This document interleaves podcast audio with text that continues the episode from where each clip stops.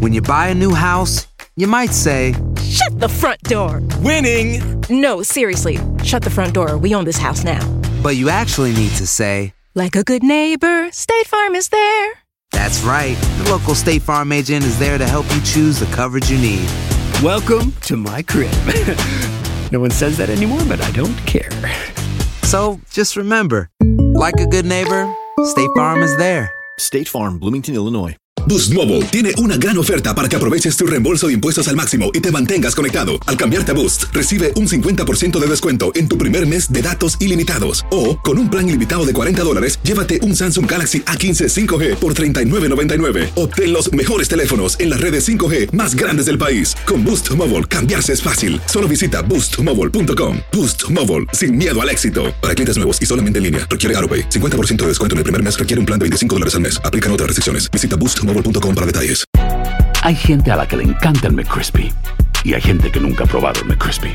Pero todavía no conocemos a nadie que lo haya probado y no le guste. Para pa pa pa.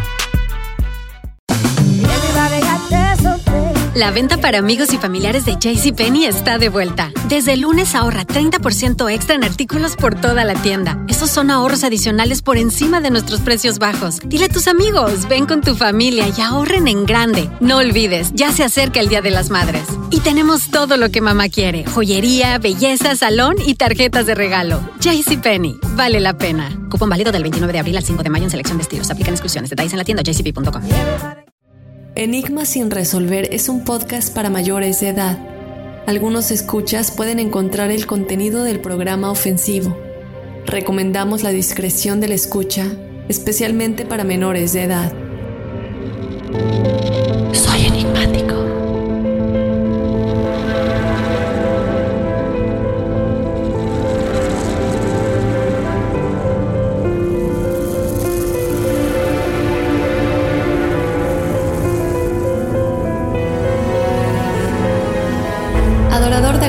Seguidor de ACDC, asaltaba casas en plena noche y mataba salvajemente a sus víctimas. Sus crímenes despertaron el interés de multitud de seguidoras que le escribían cartas de amor a la cárcel. En el episodio de hoy estaremos hablando de Richard Ramírez, igualmente apodado The Night Stalker o el acosador de la noche. You don't understand me. You are not expected to. You are not capable of it. I am beyond your experience. I am beyond good and evil. Legions of the night, night breed. Repeat not the errors of Nightcrawler and show no mercy. I will be avenged. Lucifer dwells within us all.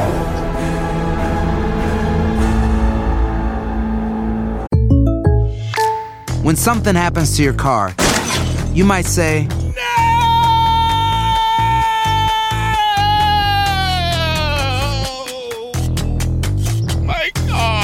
but what you really need to say is something that can actually help. Like a good neighbor, State Farm is there. And just like that, State Farm is there to help you file your claim right on the State Farm mobile app. So just remember, like a good neighbor, State Farm is there. State Farm, Bloomington, Illinois.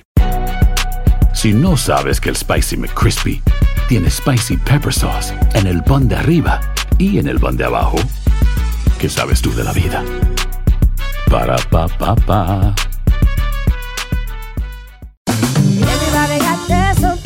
La venta para amigos y familiares de JCPenney está de vuelta. Desde el lunes ahorra 30% extra en artículos por toda la tienda. Esos son ahorros adicionales por encima de nuestros precios bajos. Dile a tus amigos, ven con tu familia y ahorren en grande. No olvides, ya se acerca el Día de las Madres. Y tenemos todo lo que mamá quiere: joyería, belleza, salón y tarjetas de regalo. JCPenney, vale la pena. Cupón válido del 29 de abril al 5 de mayo en selección de estilos. Aplican exclusiones. Detalles en la tienda jcp.com.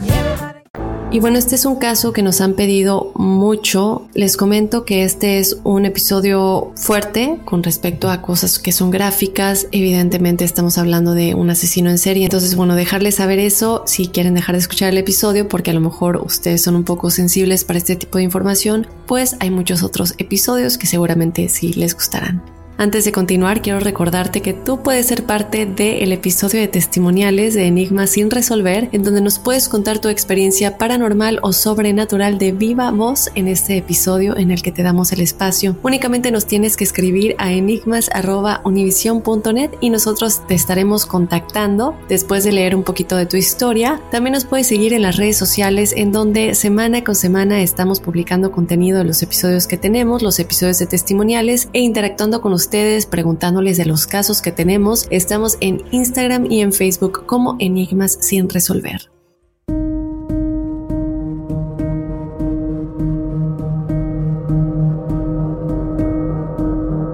Soy enigmático. Richard Ramírez era uno de cinco hijos y su padre era un ex oficial de policía que trabajaba en Ciudad Juárez, en México. Él decide salirse de México con toda su familia y se mudan a Texas.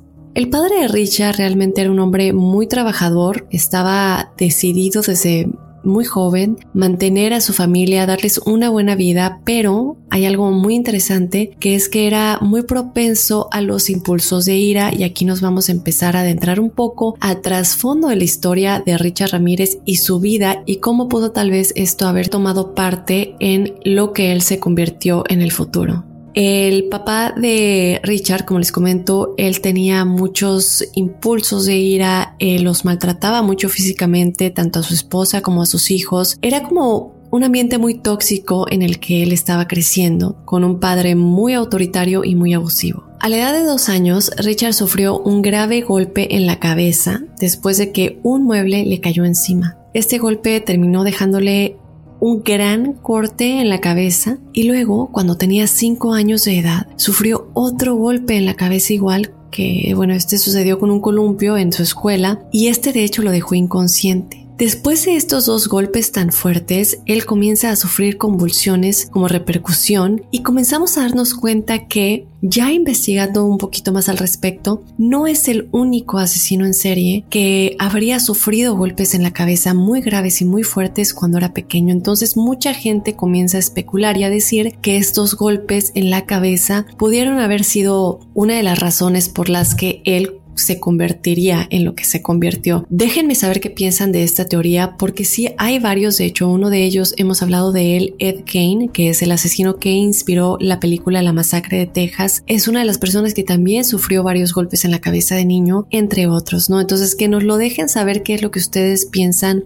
Debido a que la vida hogareña de Richard era pues bastante tóxica, evidentemente, él comenzó a pasar mucho tiempo cerca de la casa de su primo, eh, quien se llamaba Miguel. Su primo era mucho mayor que él y había sido un veterano de combate del ejército verde que sirvió en la guerra de Vietnam. Ahora, él era un tipo bastante duro, el cual evidentemente por todo lo que había vivido en la guerra de Vietnam y otras cosas que él había vivido, pues de alguna manera le había afectado en su estado mental. Se ha dicho que Miguel era la peor influencia que Richard podría haber tenido, sobre todo en una época en la que él todavía estaba creciendo y estaba de alguna manera aprendiendo a relacionarse con el mundo. Se dice que él pues tenía muchos traumas de la guerra, como les digo, quedó bastante mal después de todo esto y además en ese tiempo no se tomaban realmente medidas de salud mental para los veteranos, entonces todo cualquier trauma que pudieron haber tenido durante la guerra no fue tratado posteriormente.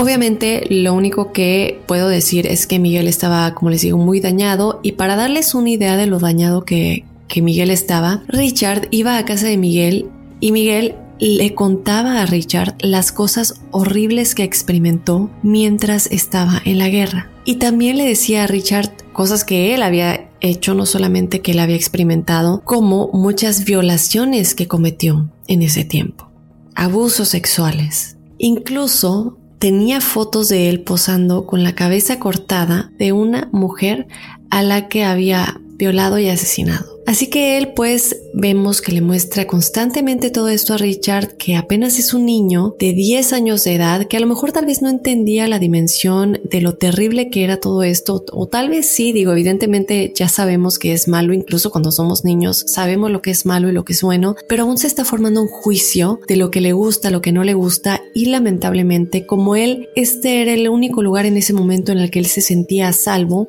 porque bueno, pues vemos el ambiente tan tóxico que se vive en su casa, pues él ve en Miguel una figura a la que seguir, una figura con la que se siente bien y protegido y lamentablemente comienza a aprender todo esto. Y Miguel termina, de hecho, enseñándole a Richard algunas de las habilidades que había aprendido cuando estaba en el ejército, incluido cómo matar a personas y también cómo capturarlas. Comienza a aprender todo esto y es el 4 de mayo de 1973 cuando algo que creo que es clave en esta historia sucede. Y es que Richard estaba en la casa de Miguel, estaban como siempre pasando el rato, cuando Miguel y su esposa comienzan a discutir. La pelea comienza a subir de tono. Debido a esta discusión, Miguel termina disparándole a su esposa en la cara Enfrente de Richard, que como les digo tan solo tiene 10 años de edad, él está sentado en el sillón de la sala, simplemente mirando, no se está metiendo, no está haciendo nada, él simplemente está mirando o admirando lo que está sucediendo. Es obviamente, como les digo, testigo de cómo Miguel le dispara a su esposa y Miguel sí termina siendo arrestado por esto, lo llevan a prisión, pero fue declarado inocente por razón de locura y pasaría únicamente cuatro años encerrado en el Hospital Psiquiátrico Estatal. Durante un tiempo después de este tiroteo, Richard decide vivir con su hermana y con el esposo de su hermana. Realmente simplemente no quería ir, como les digo, a su casa porque no era un buen lugar para él.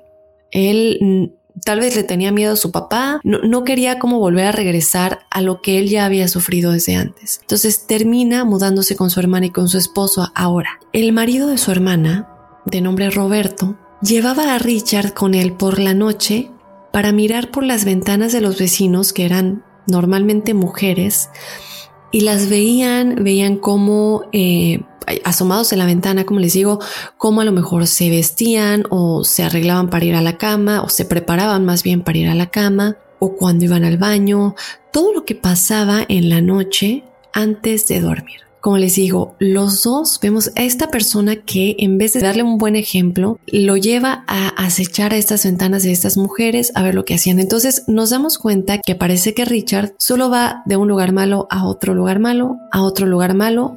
Yo no creo que sabía lo que realmente era una vida normal o simplemente no había podido experimentarlo y solo con ver lo que sus pasatiempos se comenzaban a convertir nos damos cuenta, ¿no? Cuando él era adolescente, Richard obviamente vemos que vive todo esto y comienza a asociar sus fantasías sexuales con la violencia. Creo que aquí nos podemos dar cuenta de cómo conecta de alguna manera, creo yo, esta es la conclusión a la que yo llego de alguna manera, es que conecta la vivencia que tuvo con Miguel de desaprender toda esta violencia, ver todas estas fotos, todo lo que es el lado de la violencia y luego lo que pasa con Roberto, que es el esposo de la hermana, que lo lleva a ver estas mujeres, a echar las ventanas y como que conecta estas dos, creo yo, la violencia con las fantasías.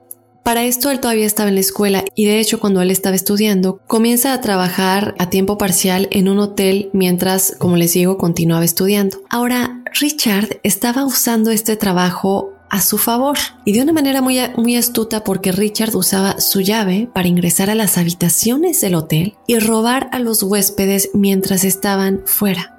Así comienza poco a poco, así que una noche cuando estaba trabajando en el hotel, Richard irrumpe o simplemente pues usa su llave para ingresar a la habitación de estas personas y esta era la habitación de una pareja. En ese momento, el marido no estaba ahí, solamente la esposa, así que Richard intenta abusar sexualmente de esta mujer. El momento en el que el esposo termina entrando a la habitación y sorprende a Richard atacando a su esposa.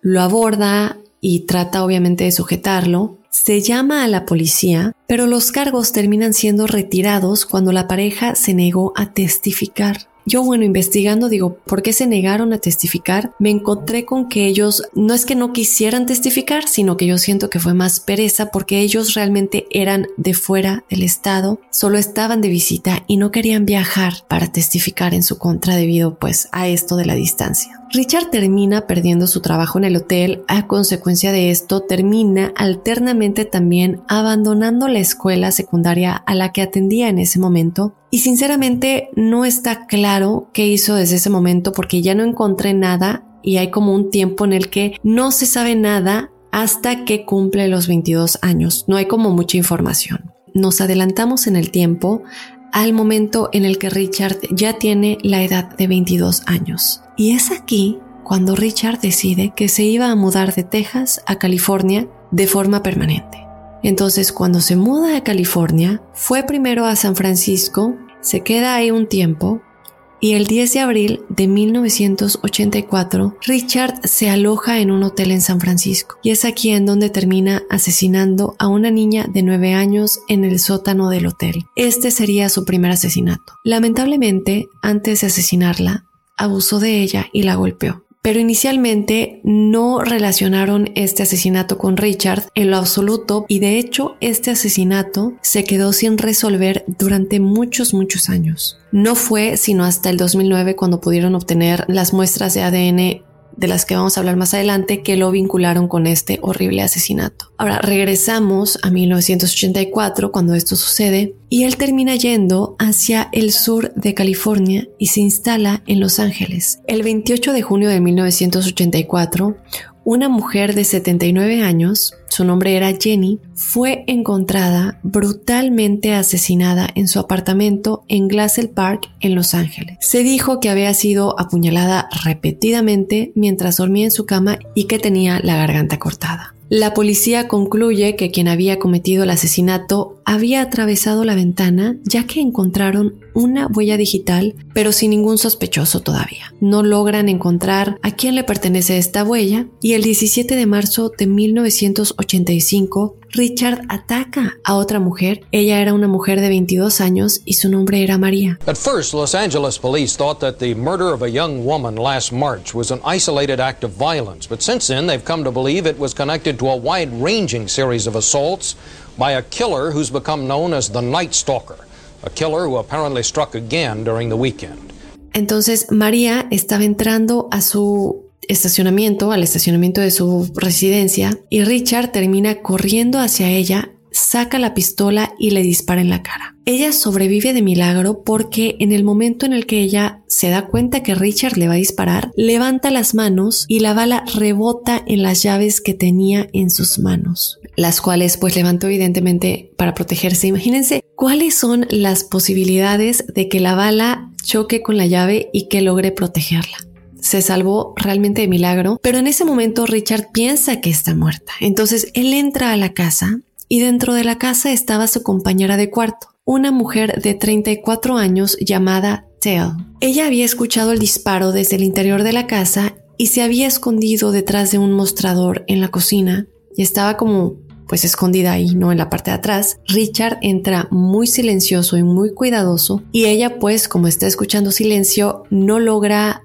identificar si está ahí, si no está ahí, levanta la cabeza de este pues como mostrador de cocina que les digo y es en ese momento cuando Richard la ve y le dispara en la cara matándola. Richard luego mira alrededor de la casa, trata de robar cualquier joya o cualquier objeto de valor similar y luego se va y fue dentro de la misma hora que Richard se había encontrado con una mujer llamada Verónica y ella estaba sentada en su auto y Richard intenta robar su auto para poder escapar. Entonces él termina jalándola para sacarla del vehículo y termina disparándole dos veces. Ahora no está claro por qué realmente no se lleva el coche porque se dijo que quería robar su auto, como les digo, para escapar, pero eso fue muy raro porque realmente se fue corriendo a pie después de dispararle y ya no se llevó el coche. Sabemos realmente qué es lo que él pensó en ese momento, que decide dejarla ahí, dejar el coche y evidentemente se va a pie. Después de eso, nos movemos en la línea de tiempo y el 27 de marzo de 1985, Richard irrumpe en una casa y aparentemente él ya había entrado a esta casa antes a robar. Así que regresa, entra a esta casa. Ahora son las 2 de la mañana. Cuando llega ahí, ve que Vincent, de 64 años, está dormido en su habitación y junto a Vincent está su esposa de 44 años. Richard solo le dispara a Vincent en la cabeza. Por supuesto, este disparo despierta a su esposa que duerme junto a él. Richard salta encima de ella y la golpea.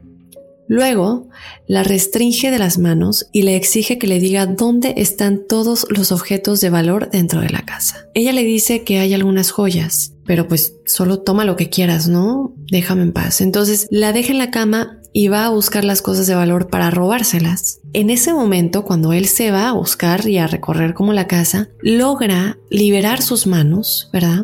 Y ella sabe que su marido guarda una pistola debajo de la cama. Entonces ella logra salir de ahí y de manera muy silenciosa, para que mientras él está, como les digo, robando, no la escuche, se levanta, se mete debajo de la cama, agarra la pistola, Richard entra al cuarto y la ve. Ella le apunta con la pistola, jala el gatillo, pero ¿qué creen?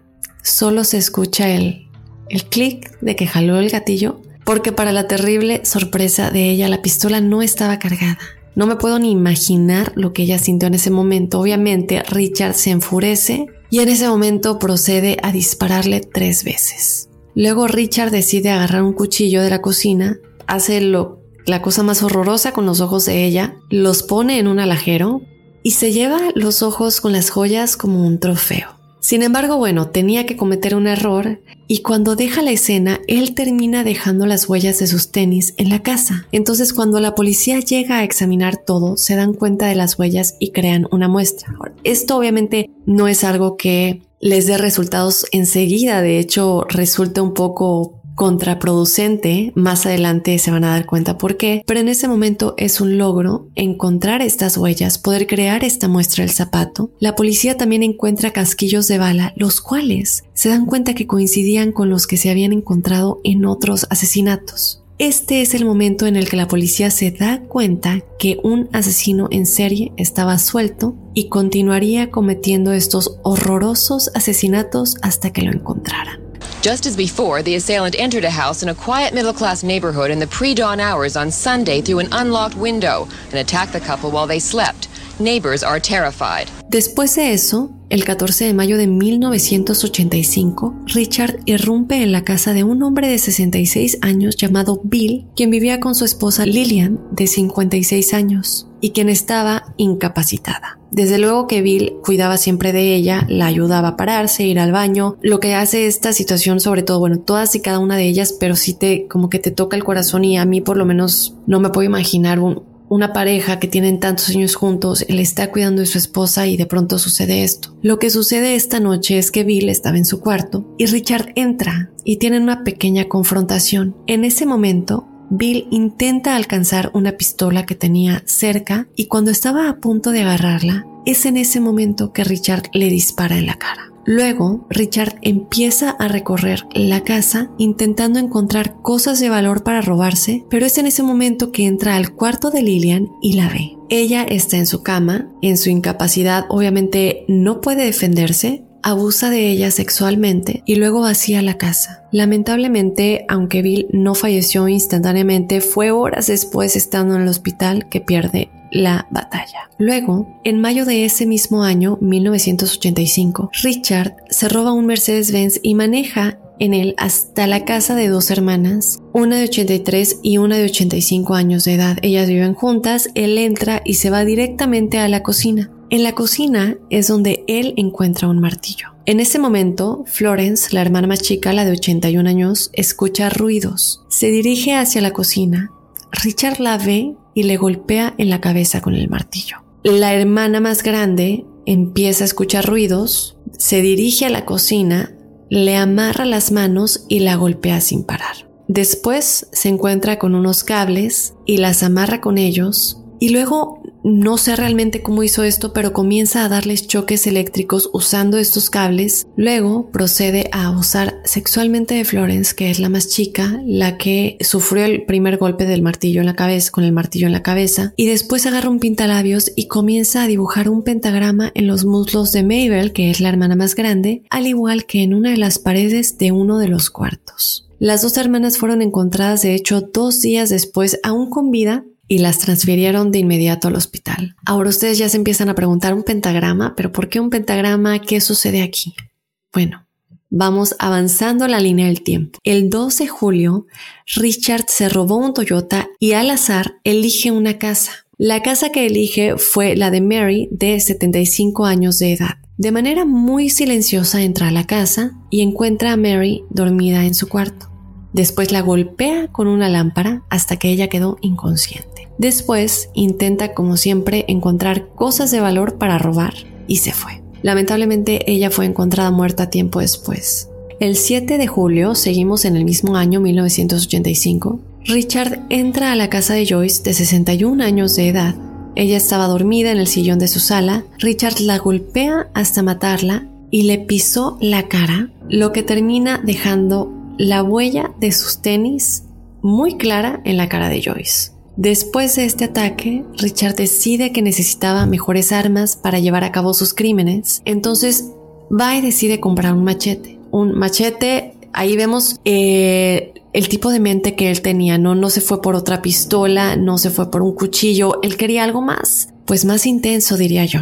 Él ya tenía su rutina muy clara, como les digo, siempre era como robar coches, dirigirse a la escena que escogería al azar, limpiar muy bien todos los coches para no dejar huellas, abandonándolos en algún lugar y luego irse al siguiente y volver a hacer lo mismo. Entonces, después de comprar este machete, maneja a la casa de Leila, de 66 años de edad, y de su esposo, su nombre era Max, entra al cuarto de la pareja en donde estaban dormidos y mata a los dos con el machete. Y después de que los vio muertos, ya que piensa y sabe que están muertos, les dispara en la cabeza. Después del machete, aún así les dispara en la cabeza. Luego, evidentemente, lo que sigue que ya sabemos que es robar la casa, tomar todas las cosas de valor y huir. Esa misma noche, que era el 20 de julio, a las 4 de la madrugada, Richard entra a otra casa, la cual era la casa de otra pareja. Entra a su cuarto de nuevo, le dispara solo a él y luego retiene y abusa sexualmente de la esposa. La pareja tenía un pequeño de 8 años de edad. El niño escucha ruidos y se dirige al cuarto de sus padres.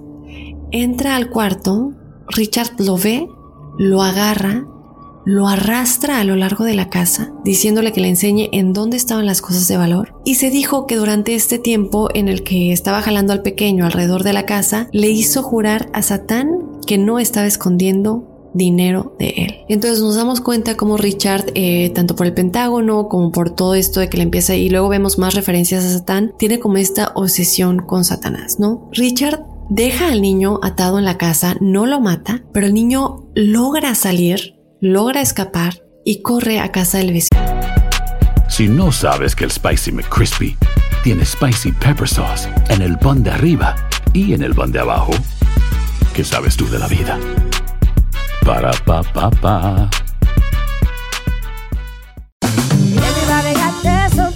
La venta para amigos y familiares de JCPenney está de vuelta. Desde el lunes ahorra 30% extra en artículos por toda la tienda. Esos son ahorros adicionales por encima de nuestros precios bajos. Dile a tus amigos, ven con tu familia y ahorren en grande. No olvides, ya se acerca el Día de las Madres. Y tenemos todo lo que mamá quiere: joyería, belleza, salón y tarjetas de regalo. JCPenney, vale la pena. Cupón válido del 29 de abril al 5 de mayo en selección de estilos. Aplican exclusiones. Detalles en la tienda jcp.com. Hola, buenos días, mi pana. Buenos días, bienvenido a Sherwin Williams. ¡Ey! ¿Qué onda, compadre? ¿Qué onda? Ya tengo lista la pintura que ordenaste en el ProPlus app. Con más de 6.000 representantes en nuestras tiendas listos para atenderte en tu idioma y beneficios para contratistas que encontrarás en aliadopro.com. En Sherwin Williams somos el aliado del PRO. En de ayuda. El 8 de agosto, Richard roba otro auto, elige la casa de Sakina de 27 años de edad y su esposo Elías de 31 años de edad. En este momento son las 2.30 de la madrugada. Él entra a la casa y simplemente entra directamente al dormitorio principal en donde están dormidos, dispara y mata a Elías, luego ata a Sakina mientras le obliga a revelar la ubicación de las joyas de la familia y se dijo que Richard le exigió repetidamente que jurara por Satanás que no gritaría durante sus asaltos. Termina llevándose los objetos de valor que vio, luego sale de la casa. Ahora, durante todo este tiempo, la policía sigue encontrando a estas víctimas y las comienzan a conectar a cada una de estas víctimas pensando que de hecho hay un asesino en serie allá afuera. Pero no habían hecho ningún anuncio público al respecto porque, bueno, había este argumento de no querer llamar la atención de el asesino, lo cual yo entiendo perfectamente porque lo podrían ahuyentar, pero pasa que de pronto sí hay una conferencia de prensa que dio lugar, esta conferencia fue televisada. Ahora, durante esta conferencia de prensa es cuando le dicen a los espectadores que cierren sus puertas, que cierren sus ventanas, que hay alguien que está entrando a las casas por las noches y que la siguiente pues podría ser la de cualquiera de los que estuvieran viendo la televisión en ese momento. Authorities have launched a multi-agency task force to find the man they call a very cunning and dangerous killer. They also say they have a good description, a psychological profile, even a vehicle description, but nothing more. Police are getting hundreds of calls from frightened citizens, but have not identified the man Californians are calling the Night Stalker. He's blamed for 14 murders in 34 separate attacks. The crimes began in the Los Angeles area, but last week the killer struck in San Francisco and yesterday morning in Mission Viejo. There, a man was shot in the head, his girlfriend sexually assaulted. Los Angeles County Sheriff Sherman Block. Nobody knows where this individual may strike next. Ellos ya le estaban sembrando miedo a toda la población y digo, bueno, obviamente con mucha razón porque Richard sí realmente estaba ahí matando a gente al azar, pero esto crea un gran conflicto interno en la policía de Los Ángeles porque esta conferencia de prensa pues muchos dijeron, muchos detectives de Los Ángeles dijeron que Richard estaba viendo, seguramente que ya les habían dicho que no lo hicieran porque él iba a estar viendo y podría intentar huir o destruir cualquier tipo de evidencia que pudieran haber tenido en su poder. Y bueno, evidentemente tenían razón porque de hecho Richard estaba mirando la televisión y cuando vio esto, y supo que todos estaban detrás de él, se deshizo de sus tenis, porque además en esta conferencia de prensa se menciona que Estén pendientes de las huellas de zapatos afuera de sus casas porque en una de esas escenas habían podido identificar las huellas en la zona del jardín. Cuando pues se escapó de una de esas casas y que estaban averiguando de qué tipo de zapato era, a quién le pertenecía. Y aquí obviamente yo en lo personal veo un gran error por parte de eh, los que llevaron a cabo esta conferencia de prensa, porque es evidente que esta información se iba, se iba, ya sea que lo estuviera viendo o se corriera la voz y a fin de cuenta el asesino en serie, en este caso Richard, iba a tomar medidas para prevenir que no lo que no lo encontrara, ¿no? Entonces, desde luego Richard toma sus tenis, se dirige al Golden Gate de San Francisco y deja caer sus tenis del puente al agua. En ese momento, permanece en el área de San Francisco por unos días más y luego, por alguna razón, regresa al área de Los Ángeles. No sé muy bien por qué eh, lo traté de encontrar, el por qué no se quedó en San Francisco. Obviamente esto es bueno, el que haya regresado a Los Ángeles, porque esto lleva a que lo arresten a fin de cuenta. Pero bueno, entonces él regresa al área de Los Ángeles y el 24 de agosto Richard tiene, ya saben, lo que tienen todos los asesinos en serie, esa como picazón, ansia, necesidad de volver a cometer un asesinato, de volver a irrumpir en la casa de alguna otra persona nuevamente. Entonces maneja un poco fuera del área de Los Ángeles y está acechando fuera de una casa que como siempre escogió al azar. Adentro de esta casa está un niño de 13 años llamado James. Él estaba despierto y escucha pasos fuera de la ventana. En ese momento, todo el mundo ya había escuchado hablar de este acosador nocturno, Así que todo el mundo estaba asustado. James escucha estos pasos y naturalmente, al pensar que podría ser este acosador nocturno, como le apodaron, va y despierta a sus padres. Ellos comienzan a hacer mucho ruido como para pues como que los escuchen, ¿no? Que sepa que están despiertos, que están activos. Esto asusta a Richard, evidentemente, y se mete a un carro, cualquiera que como siempre robado. Y James, este pequeño de 13 años, lo, logra ver por la ventana. Muy valiente este pequeño, sale con una pequeña libreta y mientras Richard se aleja en este coche, anota el color, el modelo del automóvil en el que Richard estaba y también puede obtener algunos, no todos, pero algunos números y letras de la matrícula, la, la placa del coche. James se pone en contacto al día siguiente con la policía y estamos hablando de un pequeño de 13 años. Él se pone en contacto con la policía y les dijo lo que sabía, lo que vio, les entrega las notas que tenía en su libreta. Obviamente también hablan con los padres, con los padres de James y al darles obviamente el modelo del vehículo, el color y la matrícula, pues la policía logra encontrar este coche el 28 de agosto de 1985. An alert 13-year-old boy in Mission Viejo, James Romero, changed the course of this story. There's no question that James provided us with the most important piece of information out of over 2,000 phone calls. Pueden sacar, logran sacar eh, como una huella digital del espejo retrovisor, a pesar de que, como les dije, Richard era muy bueno limpiando el vehículo, cada, cada uno de los vehículos que robaba, pues sí se le escapó esta pequeña huella digital. Todos los policías involucrados estaban obviamente muy contentos, emocionados con este pues pequeño avance, ¿no? Regresan y pueden obtener una identificación ya ahora sí positiva de la huella digital. Ahora tienen un nombre para este acosador nocturno y evidentemente esta huella le pertenecía a alguien llamado Richard Ramírez. Ven que es un joven de 25 años de edad de Texas que tenía una larga lista de antecedentes penales que incluía muchos arrestos por infracciones de tráfico y drogas. Así que la policía decide divulgar a los medios una foto policial de Richard que tenían archivada. Hacen otra conferencia de prensa.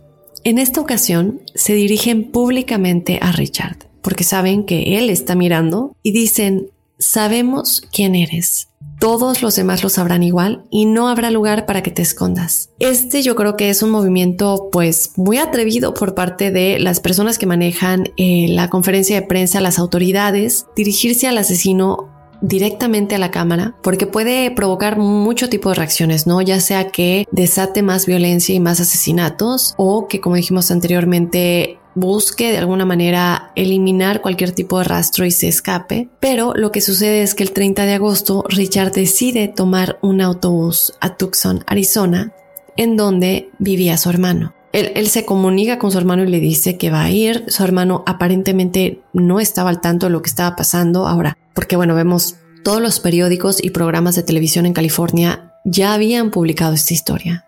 Estaba en todas partes y no se podía evitar. Pero no sé si en Tucson también ya se estaba dando a conocer esta noticia, si era igual o si incluso ya había alcanzado un nivel nacional, ¿no? Entonces Richard decide en un último momento ya no ver a su hermano. Entonces, así que toma el autobús, pero esto lo decide ya estando en el autobús. Entonces llega a Tucson y luego se vuelve a subir a otro autobús, así como se baja, se sube y se regresa a Los Ángeles con la misma. Algunos dicen que en el transcurso del viaje estuvo pensando y pensando y comienza a preocuparse de poner a su hermano en peligro o involucrarlo tal vez de alguna manera en sus crímenes o volverlo cómplice. Eso todavía no está claro, son versiones que se han manejado.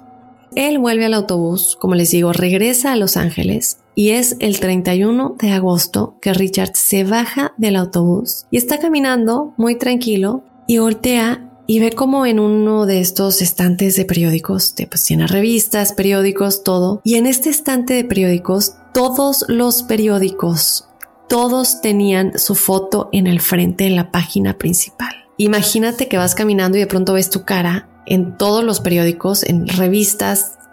Entra en pánico en ese momento, un pánico total, sale corriendo y trata de cruzar la autopista, aborda un automóvil en el cual iba una mujer a la que intenta secuestrar, pero otras personas cercanas disminuyen la velocidad, ven lo que está sucediendo y le impiden secuestrar a esta mujer. Richard se agota por todo esto, así que se va corriendo, salta varias vallas, desaparece en la distancia.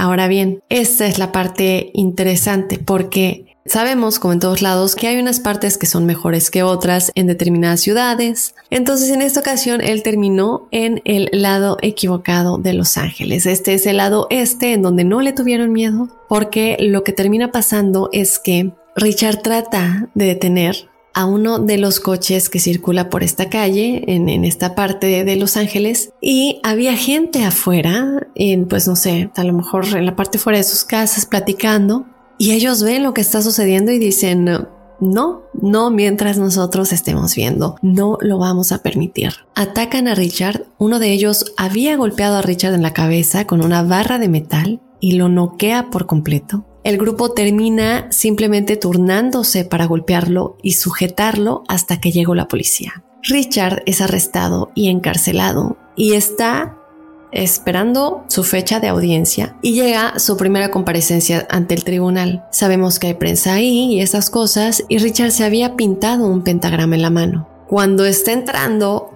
empieza a mostrar su mano con este pentagrama a las cámaras y comienza a gritar el nombre de Satán. Y comienza a mostrar como que tiene muchas cosas de Satanás en su cuerpo. Luego, el 3 de agosto de 1988, Los Angeles Times, que es este periódico de Los Ángeles, informa que los empleados de la cárcel habían escuchado que Richard planeaba disparar al fiscal con una pistola. Obviamente nadie lo duda. Richard realmente, o por lo que todos decían, es que se la pasaba presumiendo que iba a pasar de contrabando un arma a la pues a la sala del tribunal donde se iba a llevar a cabo el juicio y cómo iba a hacerlo ante todos cuando menos se lo esperaban. Obviamente debido a esto y a que algunos de estos, algunos de estos empleados de la cárcel denuncian esto, instalan un detector de metales fuera de la sala del tribunal para que él no pudiera pues de alguna manera poder pasar de contrabando esta pistola. El 14 de agosto el juicio fue interrumpido porque uno de los miembros del jurado no llegó a la sala. Más tarde la encontraron muerta a tiros en su apartamento. Ahora estamos hablando del jurado. Obviamente esto hace que todo todos los demás miembros del jurado estén completamente aterrorizados, tienen miedo porque, bueno, ellos están cumpliendo con su deber. Aseguran muchos que Richard ordenó este asesinato estando adentro de eh, la cárcel y todo el jurado comienza a temer por sus vidas, ¿no? Pero más tarde se determinó que Richard en realidad no era responsable de la muerte de esta mujer que era parte del jurado y que había sido su novio quien en una pelea por celos le disparó y la mató.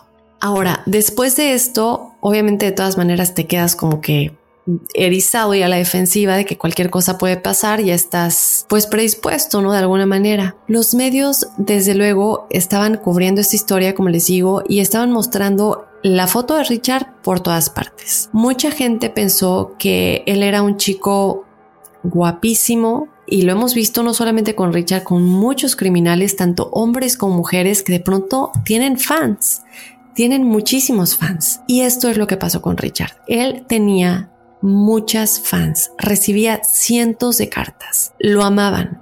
Eran fanáticas de lo que había hecho, eran fanáticas de su físico, decían que estaba guapísimo. Una de estas mujeres, que era una de las más grandes admiradoras, se llamaba Doreen y le escribió casi 75 cartas durante su encarcelamiento. Después de esto se dice que ellos se enamoran. Durante su juicio, las mujeres acudían en masa a la sala del tribunal para verlo. Gritaban no es mentira, como si fuera Justin Bieber, como si fuera algún artista famoso. Y ahora muchas de estas fanáticas creen que él era inocente. Y espérense que todavía falta algo que a mí de verdad me enoja como no tienen idea. A pesar de que todo apunta a que obviamente él es el asesino, ellas lo defienden, ellas dicen que él es inocente o que tal vez comienzan como a justificar el por qué hace o hizo lo que hizo. Ahora, la mujer que fue asesinada del, jurado por el novio que les comentaba tenía que ser reemplazada por alguien más y ella es reemplazada por una mujer llamada Cindy. Y aquí es donde les digo que me da muchísima impotencia, mucho coraje, porque yo no puedo creer que alguien como esta mujer haya terminado en el jurado, que no se haya hecho nada para quitarle al jurado, porque pudo haber cambiado por completo el veredicto final. Solamente la opinión de un jurado puede cambiar la decisión final, si no es unánime. Lo hemos visto en varios casos, que con que un jurado se oponga, por ejemplo, a la pena de muerte, que aquí yo no estoy defendiendo ni estando en contra de la pena de muerte, cada quien tiene su punto de vista y no nos vamos a adentrar en ese rollo ahorita. Y esta mujer, Cindy, estaba enamorada de Richard.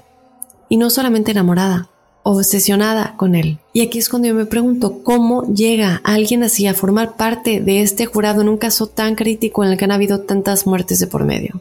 Se la pasa coqueteando con Richard durante cada una de las sesiones, le manda cartas y desde luego que Richard ama todo esto porque él pensaba que con ella de su lado podría tener la posibilidad de conseguir esta, este jurado indeciso, ¿no? Entonces él vemos como en cada una de las sesiones se asegura de mirarla a los ojos, coquetear con ella, regresarle la mirada, sonreírle mientras está en la corte y bueno, esto es simplemente no, no, no tengo palabras. El 30 de septiembre de 1989, Richard ya finalmente y después de todos estos años fue declarado culpable con 13 cargos de asesinato, 5 intentos de asesinato, 11 agresiones sexuales y 14 de robo. Durante la fase de penalización del juicio, el 7 de noviembre, fue sentenciado a morir en la Cámara de Gas de California, que bueno, hoy día eso ya ni siquiera se hace. Richard terminó molesto con Cindy, la del jurado, porque no cambió la decisión por lo que sucedió y porque evidentemente recibe esta sentencia de muerte. Más tarde haría varias apariciones en televisión insistiendo en que él había estado mal representado y que no merecía la pena de muerte. Ahora, ¿se acuerdan de Doreen, esta mujer que le había escrito casi 75 cartas y que se habían enamorado? Bueno, Richard termina proponiéndole matrimonio y se casan el 30 de octubre de 1996. Want to say I'm ecstatically happy today and very, very proud to have married Richard and to be his wife. And uh, I hope that you will be very uh, respectful of the day and let me go and enjoy my day in, in peace. Se casaron en la prisión estatal de San Quentin en California, pero Doreen eventualmente termina dejando a Richard porque descubrió que había matado a un niño de 9 años y esto la molestó, así que rompió con él. Increíble, increíble. Supongo que...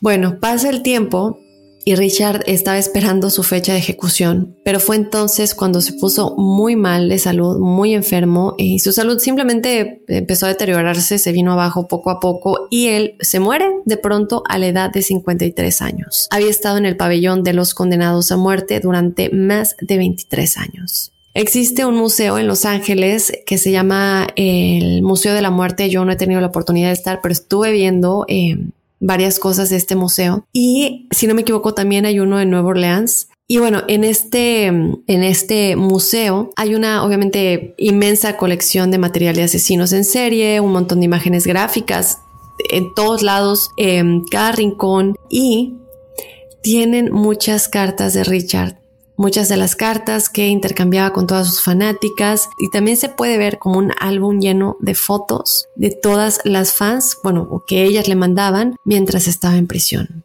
En estas fotos eh, se dice que ellas pues se muestran muy lindas, muy sexys, muy coquetas, simplemente pues para que él diga, Ay, qué bonita estás, ¿no? No, no, no, es que es impresionante chicos, yo no lo puedo creer. Es impresionante todo lo que pasó. Esta historia de Richard Ramírez a mí es un tema que, como dije en un principio, nos habían pedido muchísimo. Una de las cosas que Richard dijo y que hasta el día de hoy es una, una de las frases más icónicas, es que decía que no me entienden, tal y como suponía, no son capaces de hacerlo. Legiones de la noche, razas de la noche.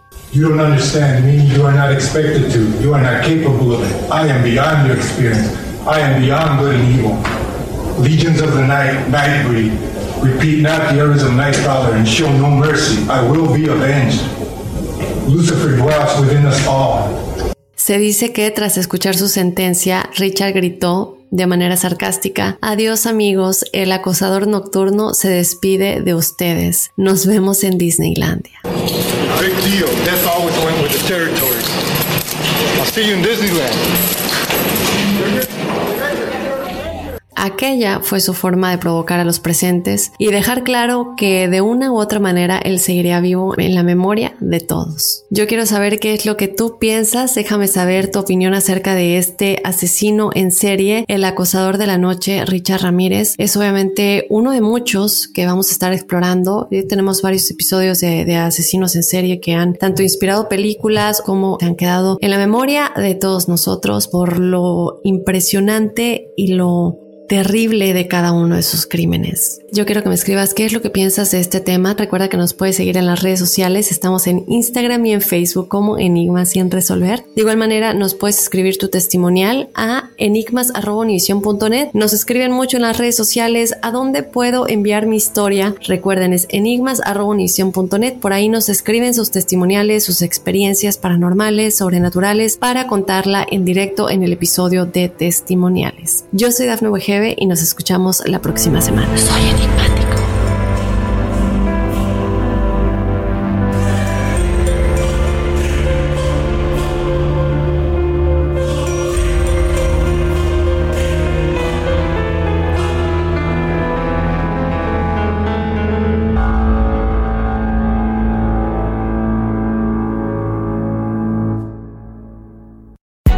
Hay gente a la que le encanta el McCrispy y hay gente que nunca ha probado el McCrispy. Pero todavía no conocemos a nadie que lo haya probado y no le guste. Para pa pa pa. Ahorra más en JCPenney, más tu oportunidad de conocer a Shaquille O'Neal. Este sábado 4 de mayo todos ganan durante la entrega de cupones de 10, 50 o hasta 100 dólares, solo en la tienda mientras duren. De 11 a.m. a 1 p.m., los miembros de JCPenney Rewards tendrán una oportunidad exclusiva de encestar para conocer a Shaq. Habla con un asociado en la tienda o visita jcp.com y conoce más sobre la jugada. JCPenney, vale la pena. Cupón válido el 4 de mayo en selección de estilos. Entrega de cupones solo en la tienda para mayores de 18 años. Dicen que traigo la suerte a todo el que está a mi lado. Y esa es mi mala fortuna. Basada en el clásico de Juan Rulfo, llega Univisión, El Gallo de Oro. Supongamos que la caponera puede inclinar la suerte a quien ella quiera. ¿Estás tardando en conquistarla? Con Lucero, José Ron y Plutarco Asa. Este gallo me está cambiando la vida. En una historia legendaria de amor y azar. No trates de cambiarme, no lo vas a lograr. El Gallo de Oro, gran estreno miércoles 8 de mayo a las 9 por Univisión.